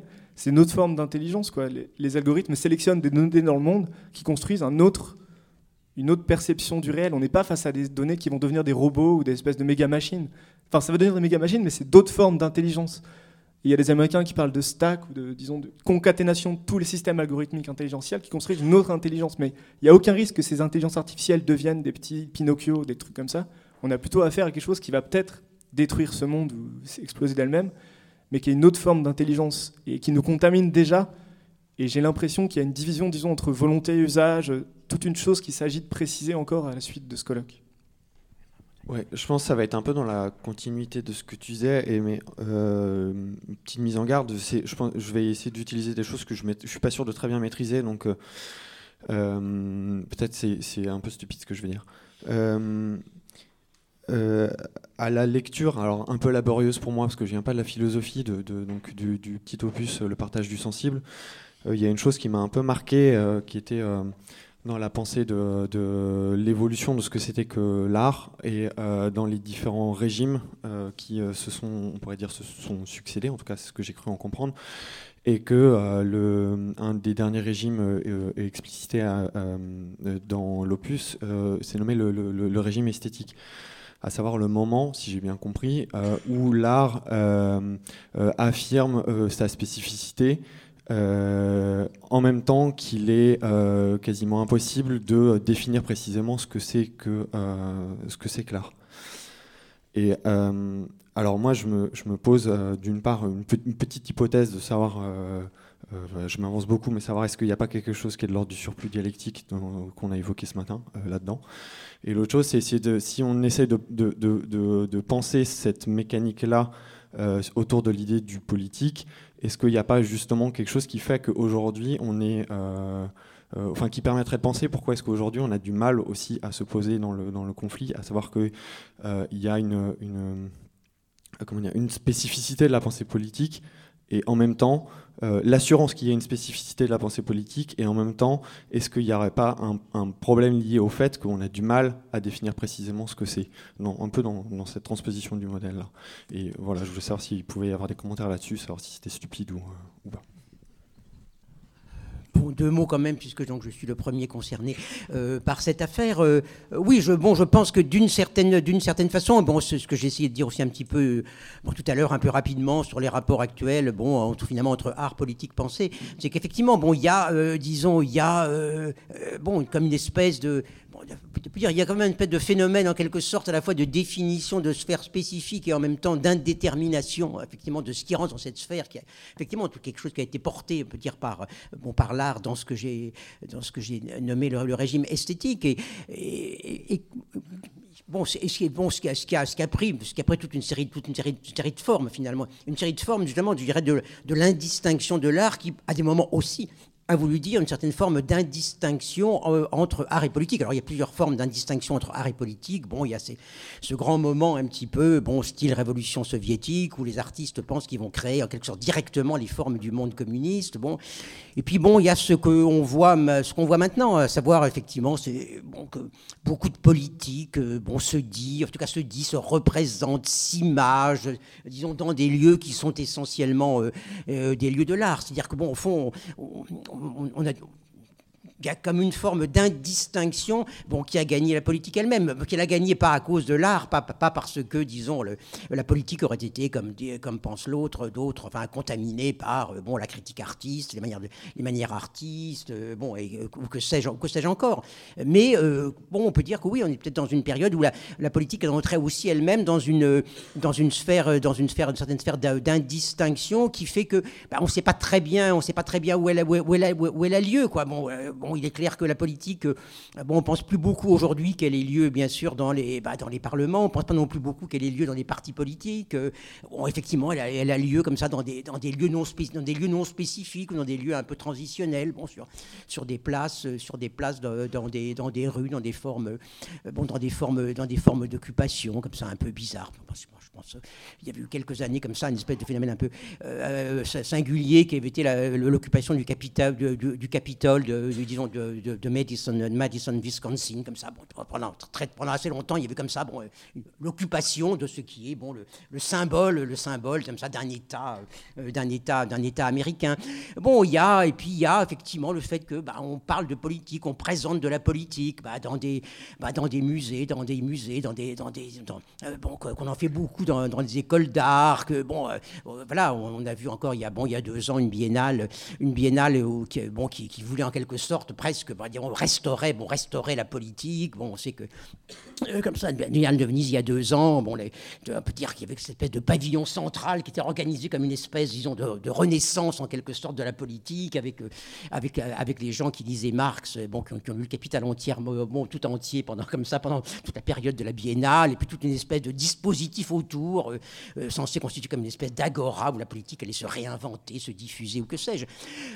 voilà, et bon, et je dirais que, euh, bon, on a, eu, on a eu ces polémiques récemment autour de l'exposition Soulèvement. On dit, qu'est-ce que c'est que ça? Bon, le soulèvement, c'est pas un truc esthétique, c'est pas des, c'est pas des belles images. Le soulèvement, c'est les gens qui se battent contre un objectif, contre une cible.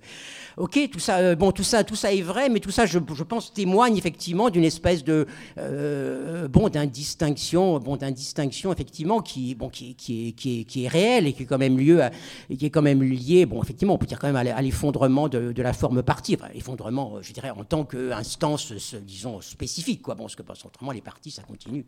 Euh, ça continue. Bon, on, le voit bien, on le voit bien en ce moment. C'est-à-dire, quand on pense d'effondrement, on parle en termes d'effondrement des choses, il faut bien voir que malgré tout, que l'ordre normal, il, continue à fonctionner. Bon, les gens disent, oh là là, les élections, cette fois-ci, plus personne ne votera. Mais, mais c'est pas vrai du tout. Quoi. Ça, ça, ça, ça continue parce que c'est des formes de monde. Et que, euh, donc, par conséquent, ce qui est plutôt quand même du problématique, c'est effectivement les, euh, disons, des formes politiques qui soient des formes qui font des formes de monde alternatives. Alors effectivement, bon, c'est comme ça distribué dans des lieux, on ne sait pas très bien. Bon, est-ce que vraiment, est-ce vraiment rentrer dans un système, euh, bon, comme ça, informatique, etc., d'une banque, bon, est-ce que c'est de la politique Est-ce que c'est pas de la, est-ce que pas de la politique Est-ce que faire une manif pour défendre les acquis du travail, c'est de la politique ou pas de la politique Voilà, on est quand même dans une espèce de bon, bon d'ambiguïté, un petit peu généralisée, oui, et, effectivement, on pourrait penser que oui, on est dans un régime, dans un régime de la politique qui est entré dans une espèce de, sphère de pas d'indistinction au sens de tout serait confus, on ne pourrait pas juger, mais au,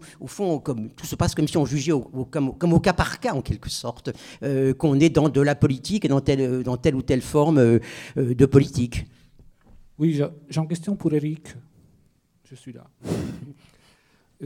en fait, si je regarde un peu vos interventions de l'après-midi, j'ai l'impression qu'il y a des buts très différents. C'est-à-dire, Olivier, il fait une sorte de diagnostic euh, de l'actuel. Il dit le pouvoir ne marche plus euh, à l'obéissance, à la volonté.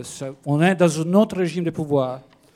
Euh, toi, Eric, tu vas plus dans les stratégiques. En fait, tu, vas essayer de, chercher dans ce nouvel fonctionnement de pouvoir la forme de vie qui semble plus avancée ou plus à la pointe et de la retourner quelque part, de la subvertir. en revanche, euh, Rancière, il pose une question critique qui me semble importante par rapport à, votre sujet, c'est-à-dire quelles sont les conditions de ce retournement et pour qu'il soit politique ce retournement. Et du, coup, je me demande si, justement il ne faudrait pas poser à, ta question du sujet financier comme un sujet politique euh, la question des rancières, c'est-à-dire euh, est-ce qu'il y a une redistribution des places des temps Est-ce qu'il y a une, euh, une, forme alternative à la police qui émerge là et, et une nouvelle subjectivité Et quelles sont ces conditions en fait peut-être poser la question. Moi, j'avais une question quand même euh, qui était autour de la question des autour, autour, de la notion de foule, quoi. Parce que j'ai été quand même très, très, très, très surpris, disons, par, par l'usage de la, notion de foule, quoi. Parce que, disons, l'usage classique euh, de la notion de foule, c'était précisément vraiment des. Bon, euh, quand on parlait de la psychologie des foules, quand on parlait des foules, vraiment dans la grande tradition Gustave Le Bon, les foules, c'est vraiment des gens qui sont ensemble, où se passent des phénomènes qui sont vraiment liés au fait que les corps sont ensemble, quoi. Alors, est-ce qu'on peut appeler foule, justement, bon, bah, cette espèce de distribution quasiment statistique, d'une certaine façon, une population statistique, c'est comme le contraire d'une foule. alors effectivement, en fait, moi j'utilise le mot foule euh, parce que je manque de mots. en fait, euh, une des raisons un peu très idiotes mais très concrètes, est que euh, ces phénomènes-là, dans la littérature anglaise, sont appelés phénomènes de crowdsourcing, crowdfunding. J'ai juste repris le terme. Par ailleurs, j'aurais bien aimé en, en utiliser d'autres, mais les termes de multitude, par exemple, étaient déjà pris et connotés aussi. Bon, c'est assez difficile d'en dégager un. J'ai récupéré, enfin, j'ai gardé celui de foule. Euh, qui effectivement n'a rien à voir avec la foule de Le Bon, qui n'a rien à voir non plus avec la manière dont Freud reprend Le Bon après pour faire la psychologie des masses, parce que bon, chez Le Bon, globalement, la foule, c'est un truc qui produit un effet d'alignement par des effets de contagion affectif. Et puis Freud repart de là pour essayer de travailler sur le processus, disons, de projection par un tiers. Bon, donc euh, effectivement, on est très très éloigné de ça. Et bon, j'ai utilisé le seul mot qui restait, qui n'était pas déjà. J'ai l'impression de dériver lentement, puis dans la dérive, d'éprouver presque des couches. Des strates de, tous les discours qui, nous constituent. Euh, pourquoi on s'attache tant aux au, signifiants politiques Je pense que tu l'as bien nommé. Qu'est-ce que ça protège d'une expérience euh, qui en vaut la peine ou qu'on a envie de partager? Donc, il y a quelque chose qui se distille ici. Euh, dans un colloque comme celui-ci, c'est le mot politique qui fait acte de cran d'arrêt ou, de, ou et euh, d'un côté défensif, c'est-à-dire il faut que ça reste politique, mais il y a aussi une idée positive de ce qu'on investit dans, dans, le signifiant politique. Euh, peut-être pour, pour euh, enchaîner sur ce qu'Adrien disait plus tôt, moi je viens d'un monde où le politique porte aucune évidence en tant que tel. Donc je l'apprends, j'hérite d'une tradition qui, qui, a célébré le mot politique, puis je vois bien le, potentiel d'émancipation, puis d'élévation qu'il comporte. Après, ce que j'éprouve essentiellement, euh, c'est un peu ce que Jacques Rancière disait. à partir du moment où, semble-t-il, on savait ce qu'était le politique collectivement, depuis assez longtemps maintenant, on ne le sait plus, donc on est dans des zones d'ambiguïté. C'est un peu d'esthétique, c'est un peu de politique, on ne sait pas. J'essaie de ne pas me poser ces problèmes-là. Euh, j'entends leur pertinence, c'est juste que j'aimerais éprouver ce qui se passe, par où, euh, là où on a l'impression qu'il n'y a plus de politique, de voir qu'est-ce qui est en train de se passer, qui fait qu'il y a des intensités, euh, qui crée du commun. Puis, disons que la cible facile, en tout cas celle à partir de laquelle je me suis constitué, c'est la misère de l'individu libéral, atomisé, privatisé, qui est encore celui qui est produit par cette dépossession primitive qui n'en finit plus d'agir, euh, qui, crée de la privatisation de l'existence euh, en temps réel. Qu'est-ce qui nous permet d'y échapper? Qu'est-ce qui nous fait éprouver ce qu'on a en commun? Moi, je préfère pas préjuger de ce qui en est, puis de m'en tenir aux, lignes d'intensité qui nous font éprouver ce qui est autre que cette misère qui nous est euh, réservée. C'est là où euh, les recherches euh, de Sophie, de David, toutes les éditions dehors, qui cherchent à, explorer d'autres savoirs qui se sont constitués hors de la tradition qui a magnifié le signifiant politique, m'intéressent énormément. puis, cette idée, donc c'est peut-être trop pragmatique pour la haute idée qu'on se fait du mot politique ici, mais, mais d'apprendre à à, être, comme, comme euh, Angela Davis disait, que Dali a ramené hier, apprendre à être fluent, hein, à comprendre les histoires d'autrui, puis à partir de là, de ne pas chercher à les réduire à une raison commune qui ferait loi, parce qu'il y a quand même quelque chose d'assez étonnant ici, c'est la, je ne sais pas ce qu'on investit dans le discours qui fait que si on a la formule juste, elle va avoir effet direct sur le réel, mais c'est pas comme ça que les choses se passent, on le sait. Donc, on est en train de glisser hors d'un régime où la parole était toute puissante, puis où, parole et politique étaient, étaient, parfaitement liées, à un régime qui me semble totalement monstrueux, euh, inédit, mais où les, modes d'expression, ils sont pas que, que discursifs. Puis d'arriver à l'entendre, ça, déjà, ça change la manière même dont on a d'aborder le, politique. J'aurais voulu poser une question, mais euh, pour me le permettre, je rappelle le titre d'un livre de Jacques Rancière qui s'appelle Et tant pis pour les gens fatigués. Parce que je voulais reprendre les, problèmes au début.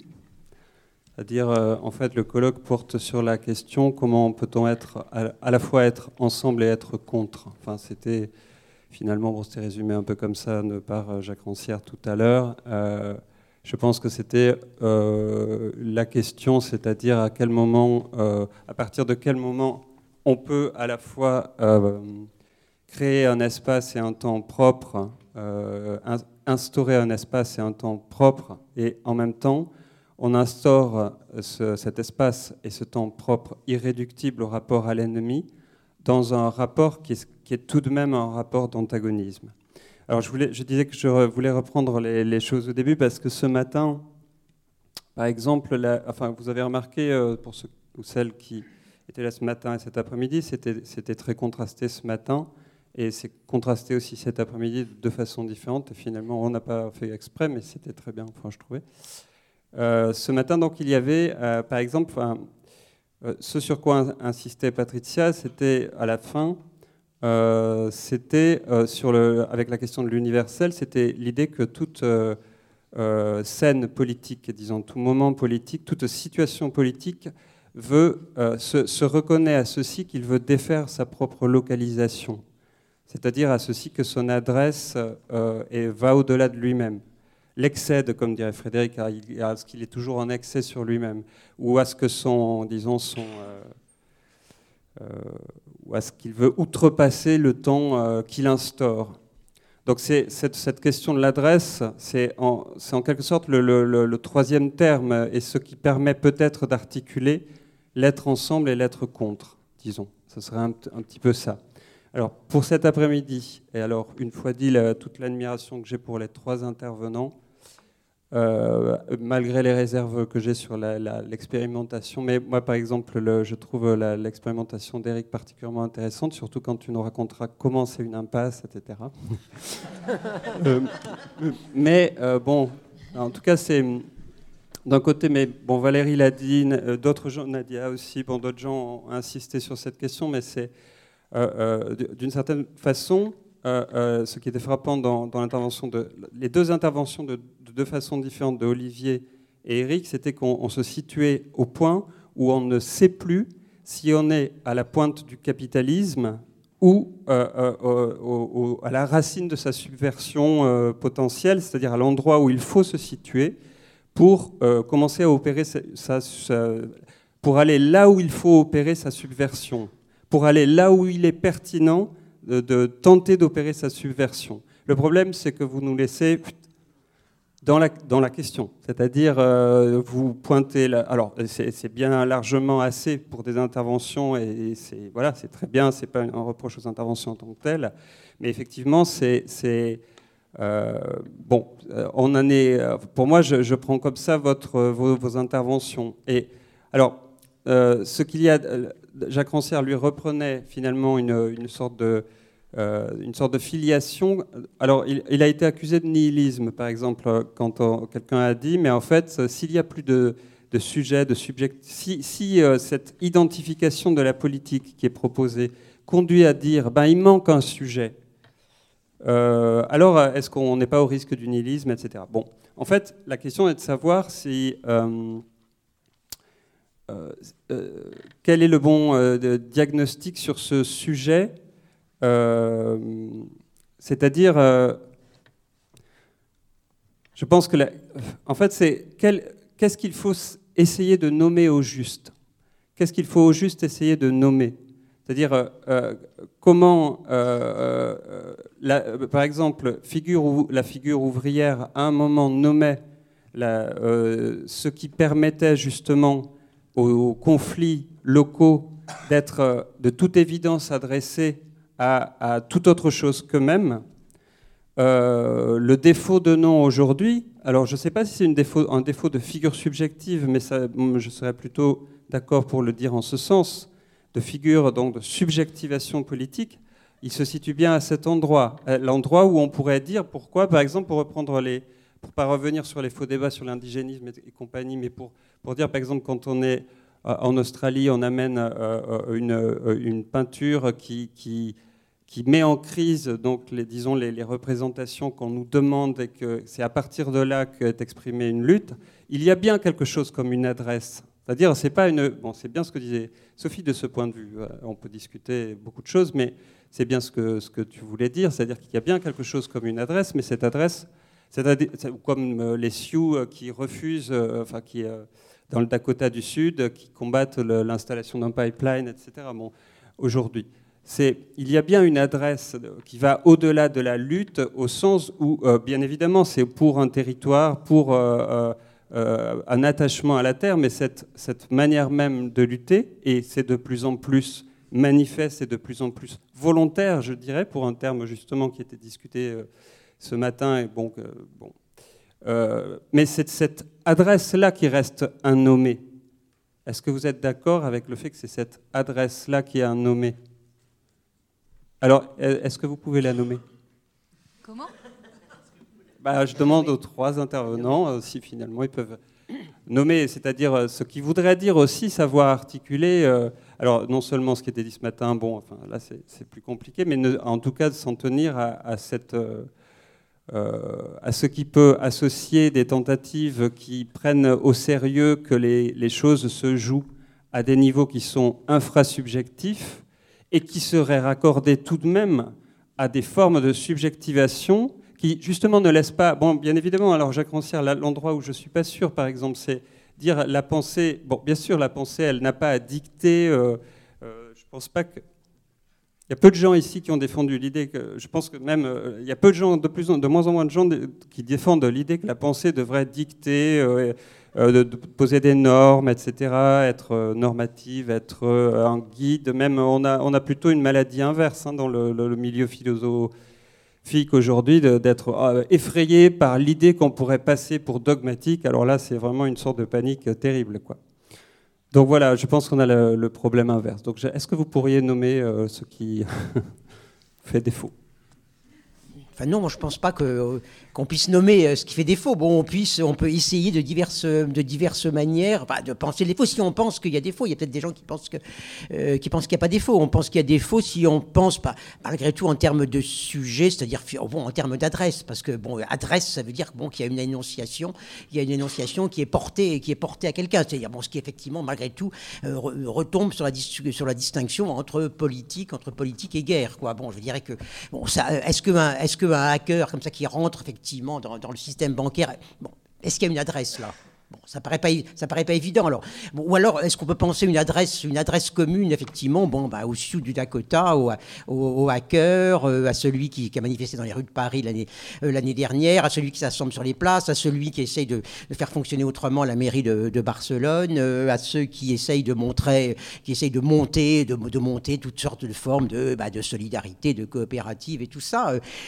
bon, on a des, on a des fragments de monde. Au fond, la question de savoir si des fragments de monde font une politique, effectivement sans, adresse, sans adresse commune, c'est-à-dire sans l'idée qu'il y a une, une, capacité, une capacité commune dont, au fond, le, même, même si on ne peut pas la nommer, si on peut pas la nommer directement, effectivement, bon, elle, bon, elle est malgré tout, elle, est malgré tout impliquée, elle est malgré tout, elle est malgré tout virtuelle. Bon, euh, euh, c'est bon, c'est ça qui semble être euh, effectivement bon difficile aujourd'hui. Donc euh, ben, non, je dirais que je pense. Enfin, moi, je pense. Alors, encore une fois, on peut, on peut penser ce manque de manière très très différente. On peut le penser de manière euh, négative, nihiliste. Je pense pas du tout de manière nihiliste. Je pense de manière qu'effectivement, on est en train de, bah, de travailler sur les éléments. Qu'est-ce que c'est que qu'est-ce que que, que les qu'est-ce que ça a été Qu'est-ce que c'est que les éléments d'une subjectivation? Comment on peut comment on peut essayer de repenser ces éléments pour peut-être, euh, disons, repenser complètement autrement ce que c'est que que la politique, un sujet politique. si effectivement, alors ce que j'ai dit tout à l'heure, malgré tout, je ne sais pas s'il y a eu ambiguïté. Apparemment, il y a eu ambiguïté. Bon, alors ce que j'ai dit, effectivement, il y a, euh, bon, il y a des gens qui pensent qu'il n'y a pas besoin de politique et qu'il faut remettre les choses à des gens plus compétents. Bon, je pense qu'il était clair que ce n'était pas ma position. Mais enfin, bon, je le, redis quand même, puisqu'apparemment,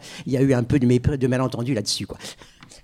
Juste vu que ça quand même s'adressait aussi aux personnes qui sont intervenues ce matin. Je pense que nommer, bon, bah, c'est un petit peu ce qu'on qu'on a essayé aussi de faire, parce que nommer, c'est pas forcément dire euh, c'est ce sujet-là mais c'est bien identifier euh, bien euh, quel, quel type d'adresse est en jeu et, euh, et, contre quoi, au final, elle, elle, est, elle est en lutte.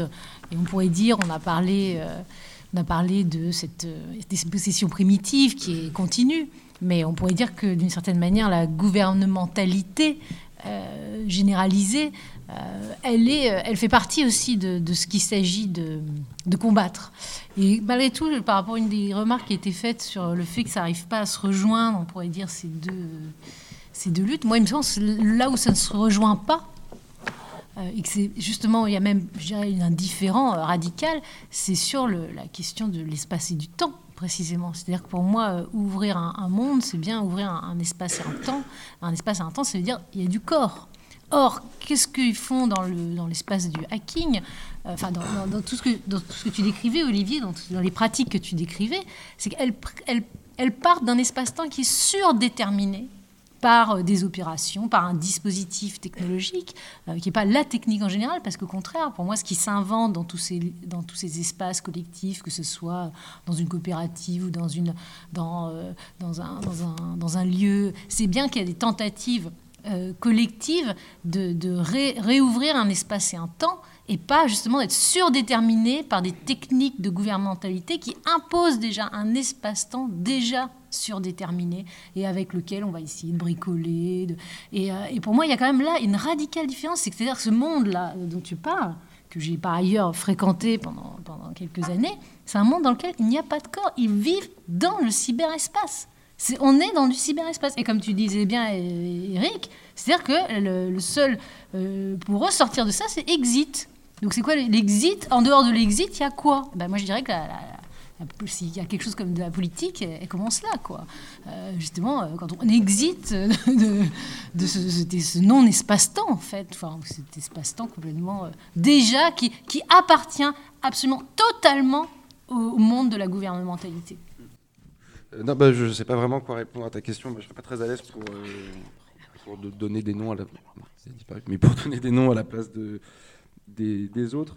Euh, ce, qui est, sûr, en tout cas, c'est que sur ces, enfin, ces, mécanismes de gouvernementalité qui reposent sur des processus très individualisants et très fragmentants, ou plutôt qui partent, qui partent de l'état de fragmentation pour trouver une manière de gouverner à partir de cet état de fragmentation, vont évidemment pas, disons, susciter des modes d'adresse très symbolisants ou collectivisants. Ou, ça c'est certain et ça n'arrive pas. Et euh, en revanche, je sais pas, moi par exemple, le geste des Anonymous qui consiste, euh, celui du masque, je, pense que tout le monde voit le masque de Guy Fawkes là. Bon, alors évidemment, c'est un truc un peu ridicule parce qu'en fait, ça revient d'une production cinématographique. et je sais plus, je crois que c'est Universal qui a gagné beaucoup d'argent sur ce truc-là d'Anonymous, mais bon. Euh, mais en tout, cas, le geste me paraît pas non plus complètement dénué de sens, quoi. C'est-à-dire que, enfin, faire ça, c'est se donner, se montrer, se donner à voir comme bon, disons, euh, la communauté de précisément ceux qui ne sont pas adressables ou quelque chose comme ça. Quoi. Et donc essayer de, de bon, réussir à faire adresse à l'endroit de la communauté de ceux qui ne sont pas adressables. Bon, c'est critiqué par plein d'aspects parce que le refus à se laisser adresser, à se laisser justement ressaisir dans une espèce de, euh, dans un nom justement symbolisant qui euh, entraîne une forme de processus de subjectivation particulier.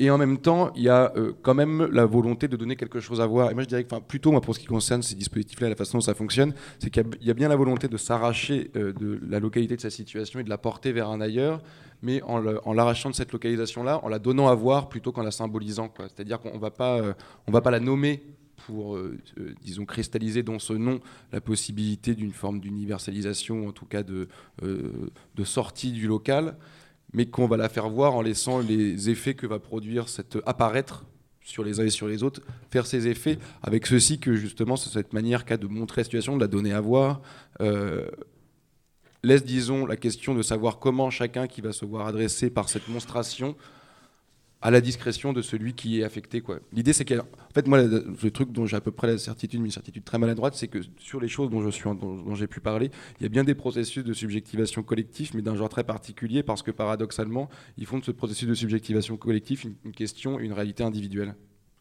Et que c'est précisément parce qu'ils font une réalité individuelle que ça permet de leur décomposer d'une manière tout à fait bizarre. Bon, ce sera un, un peu ma réponse. Euh, moi, très rapidement, je suis un peu sous le charme de la question de l'adresse euh, ces derniers temps. Euh, venant d'une fascination assez forte pour l'anonymat puis euh, l'impersonnel, euh, j'apprends à vivre en acceptant la question de l'adresse. J'aime bien la définition de Toby Nathan qui dit un être, c'est une chose dont on a identifié l'intention. on, pourrait, on pourrait retourner ça en, en formule pour questionner à quoi répondent les êtres de la finance? Ça serait une façon de, de problématiser le, la chose. Euh, ouais, voilà. Je pense qu'on on est quand même fatigué. Oui, Donc oui. peut-être on arrête là. Je voulais remercier euh, bah, les intervenants, Jacques Rancière, Eric Bordelot, Olivier Saroui, Sophie Gosselin d'avoir été modératrice. Merci beaucoup pour les interventions. Merci à tous les amis. Euh, Adrien euh, qui s'occupait de la traduction, tous les gens qui sont occupés de la traduction. Bah, merci à tout le monde. Je sais pas. Euh, et merci à tous ceux qui sont restés hein, jusqu'au bout. Euh, et ah oui, euh, par ailleurs, pour ceux que ça intéresse, les interventions, si tout le monde est d'accord, en tout cas les intervenants qui sont d'accord vont nous donner leurs interventions. Elles seront sur un site qui s'appelle la division politique. Point. Point. Quoi? La division politique tout attaché, toile-libre.org.